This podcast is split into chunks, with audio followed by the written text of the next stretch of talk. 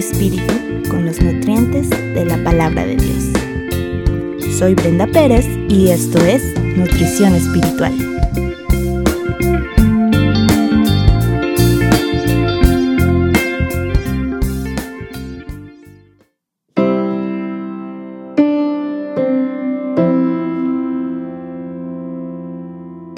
Alabanza y adoración verdadera.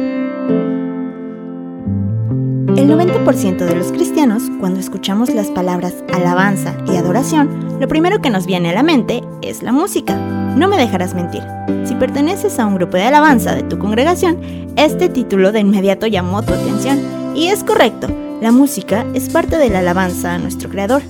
Pero como todos sabemos, va mucho más allá de un buen ritmo, entonación y acordes bien posicionados.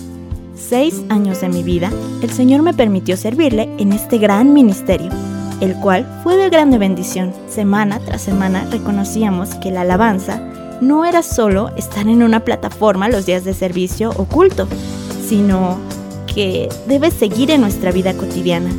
Y esto era fácil decirlo, pero ¿qué pasa cuando tu tiempo de servicio concluye? Cuando estás en tu trabajo, escuela, en tu hogar y sabes que debes continuar alabando a Dios. Por el momento, yo ya no estoy en algún grupo de alabanza local, pero esto no significa que yo ya no sea una adoradora. Es como cuando un doctor sale de su consultorio u hospital.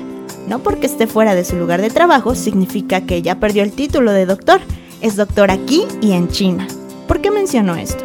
Dice Juan 4, del 19 al 24. Es la historia de la mujer samaritana y dice, le dijo la mujer, Señor, me parece que tú eres profeta. Nuestros padres adoraron en este monte y vosotros decís que en Jerusalén es el lugar donde se debe adorar.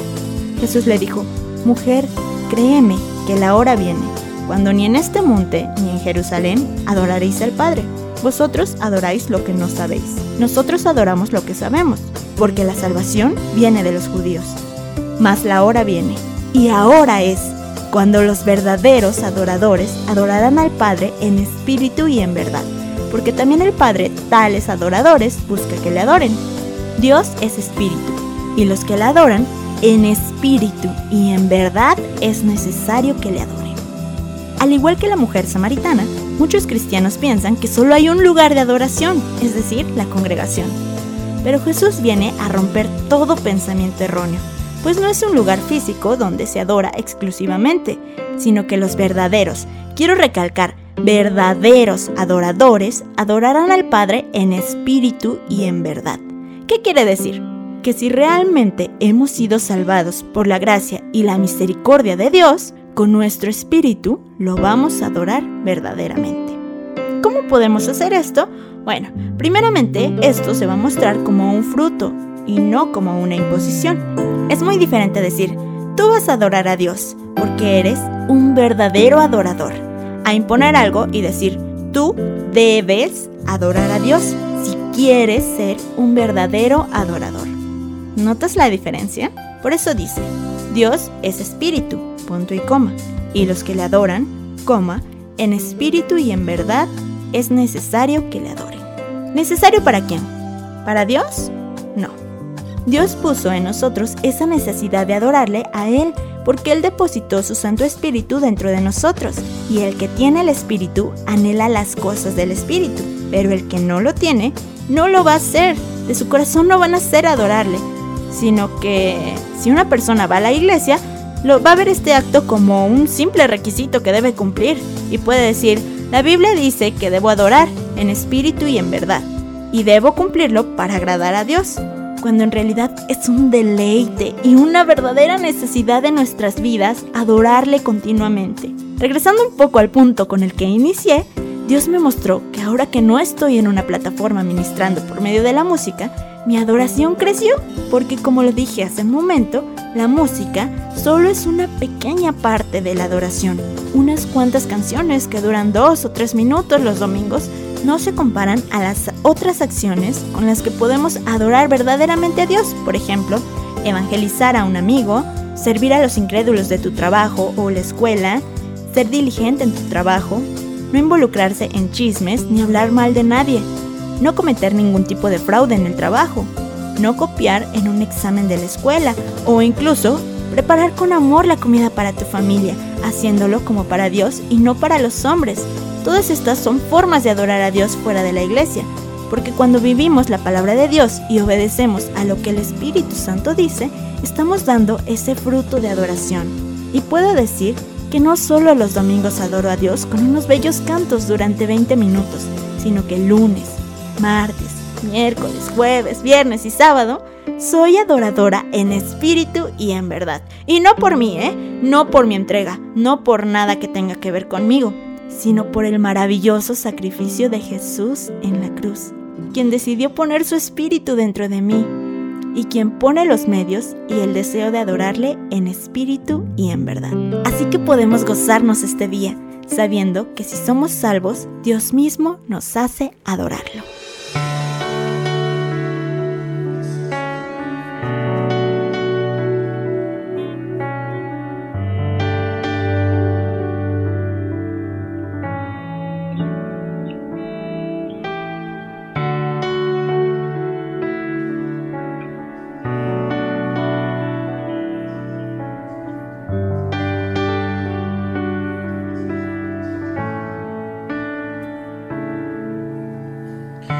Toma la ofrenda que traigo de rodillas ante ti. Yo declaro eres mi Dios. Mi vida nada es sin ti. Toma mi mano y guíame. Susténtame con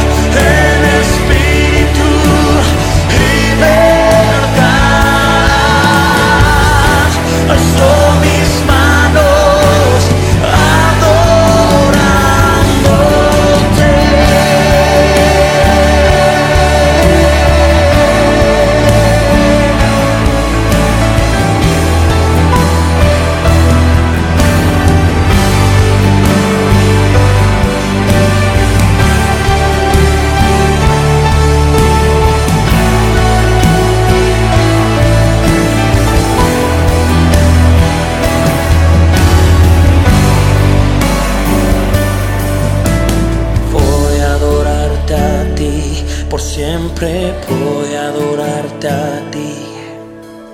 Voy a adorarte a ti, por siempre voy a adorarte a ti. Voy a adorarte a ti, por siempre voy a adorarte a ti. Voy a adorarte a ti, por siempre voy